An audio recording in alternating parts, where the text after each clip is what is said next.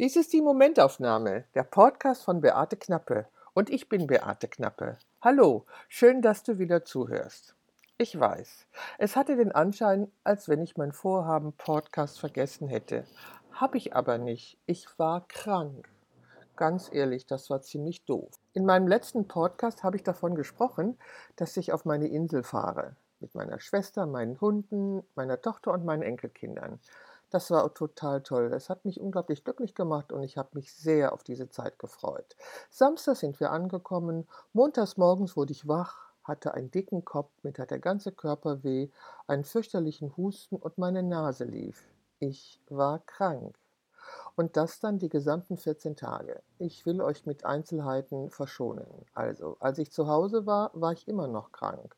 Und das Schlimmste an dieser nicht nur Erkältung, sondern richtigen Grippe war, dass ich aufgrund von Fieber, den ich auch hatte, ähm, meine Kraft verloren habe. Ich war absolut schlapp, bin nicht auf die Beine gekommen, konnte nicht mit meinen Mädels eine Runde gehen, immer nur die nächste Bank ansteuern, mich hinsetzen und sie dann grasen lassen. Es war eine schlimme Zeit, weil ich gedacht habe, so fühlt sich Alter an, so fühlt sich Pflegebedürftigkeit an, wenn ich nicht mehr in der Lage bin, mich selber zu versorgen. Also es waren, ich glaube, sechs Wochen, die relativ schlimm waren, doch die sind nun vorbei. Und heute habe ich nun endlich beschlossen, wieder einen Podcast aufzunehmen. Und was soll ich euch sagen? In der Nachbarwohnung wird gebohrt. Ja, ich kann es nicht verhindern, aber ich habe beschlossen, dass ich jetzt meinen Podcast aufnehme und darum müssen wir dieses Bohren ab und zu einfach ertragen. Tut mir wirklich leid. Also hier in Düsseldorf scheint die Sonne. Es ist blauer Himmel, aber noch etwas kalt. Aber der Frühling ist da und zwar mit aller Macht. Das sehe ich immer dann, wenn ich in den Wald gehe. Da sieht es nämlich wieder so aus, als wenn jemand einen Fa Eimer mit Farbe, und zwar mit grüner Farbe, ausgeschüttet hätte. Das Grün ist explodiert und sieht einfach nur wunderbar aus. Ganz, ganz großartig. Die Zeit, in der ich krank war, habe ich ja nun viel gelegen, weil ich was anderes nicht tun konnte. Und infolgedessen war in meinem Kopf eine Menge los. Ich habe mir auch Podcasts angehört, ich habe mir andere Sachen angehört unter dem Motto ähm, persönliche Weiterentwicklung und ähm, habe sehr viel nachgedacht, sehr, sehr viel nachgedacht. Das war schon eigenartig. Dann hatten wir einen Todesfall in der Familie was natürlich auch nicht gerade ähm, die Stimmung hebt. Ja, so war's. Ach ja, und äh, meine Negrita war auch noch krank. Das war ziemlich übel. Aber da geht es inzwischen auch schon wieder besser. Und heute war ich auch endlich wieder in der Muckibude um mich etwas sportlich zu betätigen, weil das hat mir auch richtig gefehlt. Jetzt nervt mich das mit dem Bohren aber doch sehr. Was ich berichten äh, will, ist, dass ich an einem Workshop teilgenommen habe. Ähm, das Angebot klang sehr interessant, der Preis war absolut vertretbar und er fand in Köln statt. Das ist jetzt auch nicht so das Problem. Diese Geschichte von der verbotenen Stadt wenn man in Düsseldorf lebt, der hänge ich nicht nach. Also es ging um das Thema intimes Porträt. Das Thema hat mir sehr gut gefallen, weil ich finde, dass ähm, im World Wide Web sehr viele unglaublich flache Bilder unterwegs sind, die also überhaupt nichts aussagen, keine Geschichte erzählen, keine Gefühle zeigen. Darum wollte ich mit anderen Fotografinnen gerne diskutieren, was Intimität in einem Foto ist und ich habe mich angemeldet. Nun haben wir für diesen Workshop eine Hausaufgabe bekommen und zwar sollten wir Fotos vom, zum Thema das Bett machen, weil die beiden Fotografinnen, die diesen Workshop leiteten, der Meinung waren, Intimität und Bett wären Begriffe, die sich gut miteinander vertragen würden. Ich hatte wenig Zeit und äh, habe aber gewusst, dass ich in der Vergangenheit Fotos von einem Bett gemacht habe.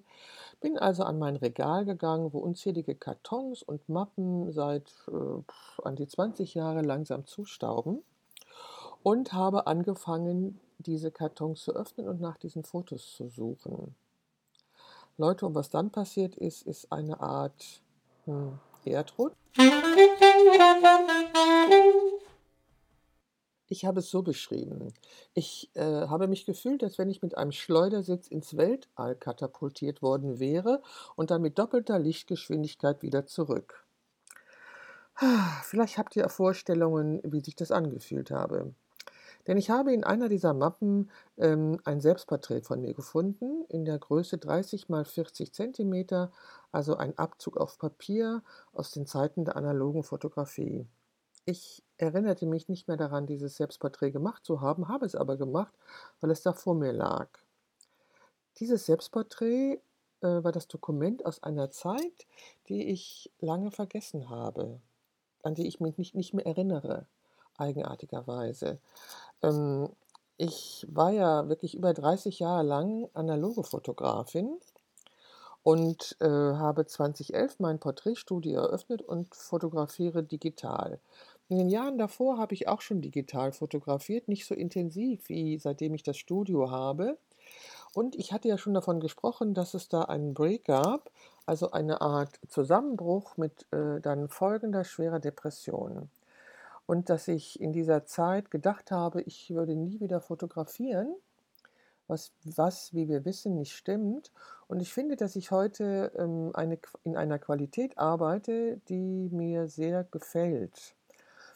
So, aber es gab eine Zeit, äh, in der ich eben analog fotografiert habe und mein Eindruck war, als ich dieses Foto dieses Foto und weitere Fotos sah, dass ich, äh, keine Verbindung zu dieser Fotografin habe, die ich da gewesen bin. Und das hat mich ziemlich erschrocken.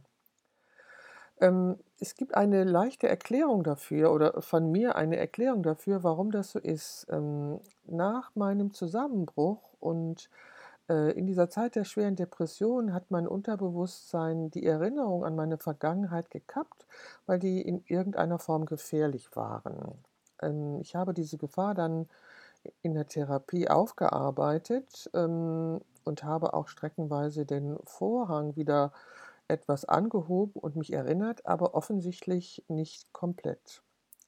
Da ich nun auch zu diesem Zeitpunkt geglaubt habe, ich würde nie mehr fotografieren, sogar die Kamera in die Hand genommen habe als eine Art Konfrontationstherapie, hm, scheint es so zu sein, dass die Fotografie wirklich sehr, sehr, sehr, sehr, sehr, sehr, sehr, sehr viel mit mir zu tun hat. Okay, das würde ich nie bestreiten, aber wie sehr sie mit meiner Persönlichkeit verknüpft scheint, ist mir da mal wieder klar geworden ähm, weil mir klar geworden ist, es gibt eine Trennung zwischen der Fotografin, die ich in dieser analogen Zeit war, und der Fotografin, die ich heute bin. Tja, das war diese Schleudernummer. Und daran knabbere ich eigentlich immer noch rum. Also ich habe angefangen, diese Fotos, die ich da in den Mappen und Schachteln gefunden habe, zu sortieren und habe angefangen, einige einzuscannen, habe bei Instagram einen Account eröffnet, der nennt sich analog.beate Knappe in einem Wort und da kann man diese Fotos sehen. Ich habe die Selbstporträts ähm, auf meine Homepage gestellt in einem Blogbeitrag. Ich werde das alles unter diesem Podcast verlinken, damit ihr äh, auch visuell seht, was ich meine. So, ähm, ich hatte letztes Jahr schon beschlossen, dass ich eine Ausstellung mache, weil ich seit 50 Jahren Fotografin bin. Das hat im letzten Jahr nicht geklappt und ähm, in diesem Jahr ist mir nun klar geworden, das hat auch was mit Saboteuren zu tun, damit, dass ich mich selber ähm, äh, verhindere. Also, dass es da irgendwo einen Glaubenssatz gibt, der lautet, dass ich nicht erfolgreich sein dürfte.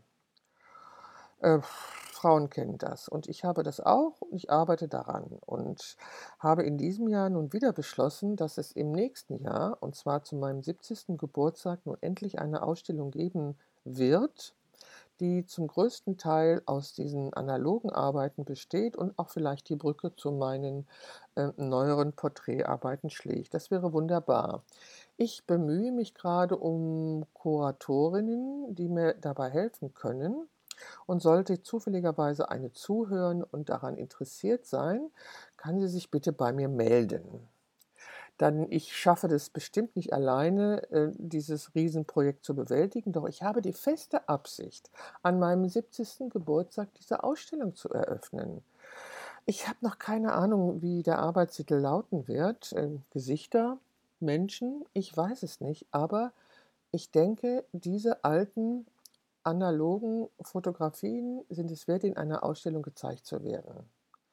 Das ist eine sehr gewagte Aussage, wenn man das über seine eigene Arbeit macht. Ähm, und wir Frauen haben gelernt, dass äh, wir gefälligst bescheiden zu sein haben. Nein, ich will nicht bescheiden sein. Ich finde diese alten Arbeiten hochinteressant und ich denke, sie sollten gezeigt werden in einer Ausstellung. Und daran werde ich in der nächsten Zeit auch arbeiten. Das heißt, ich werde ganz schön beschäftigt sein und hoffentlich ähm, nicht in der Lage sein, irgendwelche trüben Gedanken zu fassen. Solche Gedanken von, was denkst du dir eigentlich, was bildest du dir eigentlich ein, wie kommst du eigentlich dazu, dass irgendjemand deine Fotos sehen möchte und so weiter. Ja, so ein Gedanke, der heißt, ja, aber ist mir sehr vertraut. Gerade heute Morgen ist es mir wieder klar geworden, dass in meinem Kopf so etwas passiert. Apropos Kopf. Als ich krank war und im Bett lag, ähm, habe ich doch tatsächlich gelernt, meinen Gedanken zuzuhören. Ich weiß nicht, ob ihr das schon mal probiert habt, äh, euren eigenen Gedanken zuzuhören.